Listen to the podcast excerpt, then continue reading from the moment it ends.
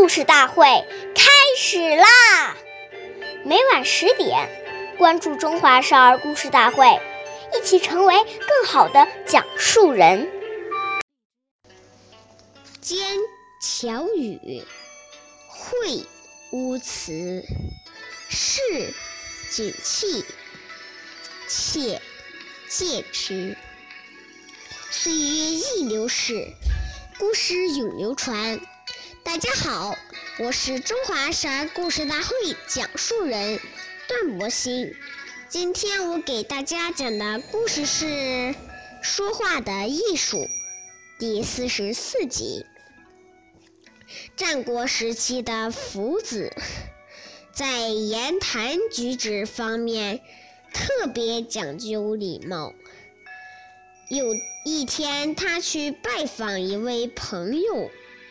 那家人非常客气，邀请了许多朋友陪他一起游玩。有一位朋友想趁机向福子请教问题，福子直率地说：“你有几个不足之处？”客人一愣，说：“请讲。”福子说。恕我直言，你一见我就笑嘻嘻的，这是一种轻浮的表现。这是第一。第二，交谈中你不称我为老师，是不够尊敬我。第三，我们初次见面，交情很浅。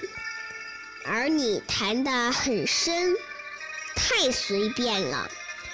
几句话说的，那位客人佩服的五体投地。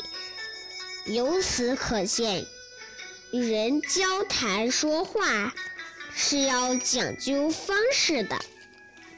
下面有请故事大会导师王老师为我们解析这段小故事。掌声有请！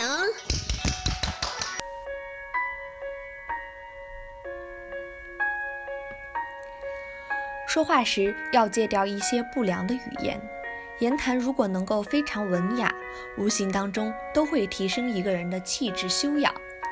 当我们内心充满了对圣贤人的憧憬、向往，立志要成圣成贤的时候，我们的言语行为自然就会效仿圣贤人的存心。凡是这些圣贤人都不说不做的事情，我们也绝对不说不做。久而久之，自己那种圣贤的风范就会慢慢表露出来，人们看到一定会很敬重你。感谢您的收听，下期节目我们再会。我是刘老师，想参加故事大会的朋友，请关注我们的微信公众号“微库全拼八六六九幺二五九”。